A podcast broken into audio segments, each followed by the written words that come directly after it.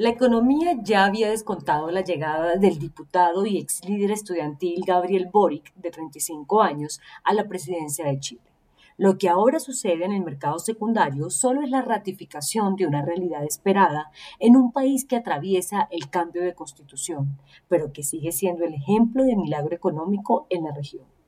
Para Colombia es importante lo que sucede en el país austral porque hay empresas multilatinas de las dos naciones que son fundamentales para las economías, solo por citar el caso de Falabella o de Sura, jugadoras en los mercados como si fueran locales. Pero lo más importante es que muchas de las reformas en seguridad social fueron copiadas en los años 90, tanto en Colombia como en Perú, y hoy están bajo el ataque del nuevo gobierno de izquierda que tuvo su maduración política y electoral durante las violentas e inesperadas protestas estudiantiles.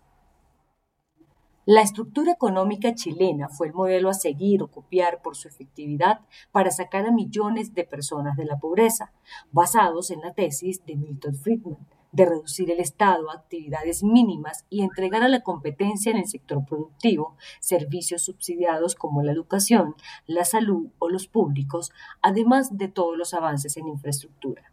El éxito de un Estado mínimo se acompañó con planes exportadores que han convertido a Chile en un gran jugador en frutas, carnes, vinos, pescado y el siempre tradicional cobre, que sigue siendo la espina dorsal de sus ventas externas.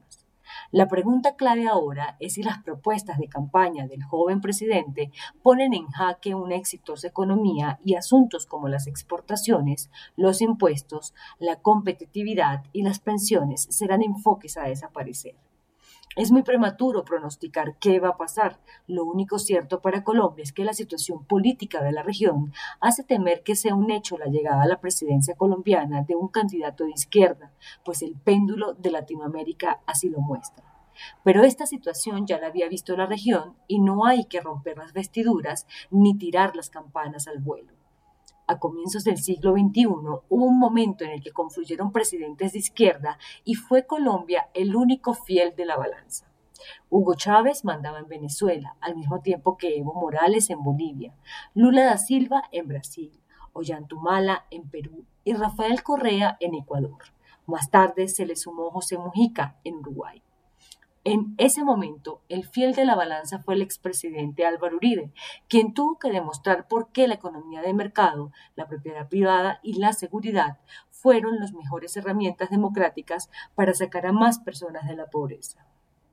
No se puede caer en el error del presentismo, que consiste en juzgar la situación pasada con valores del presente, pero sí se pueden mirar aciertos y desaciertos, descontando las externalidades y localidades de cada país.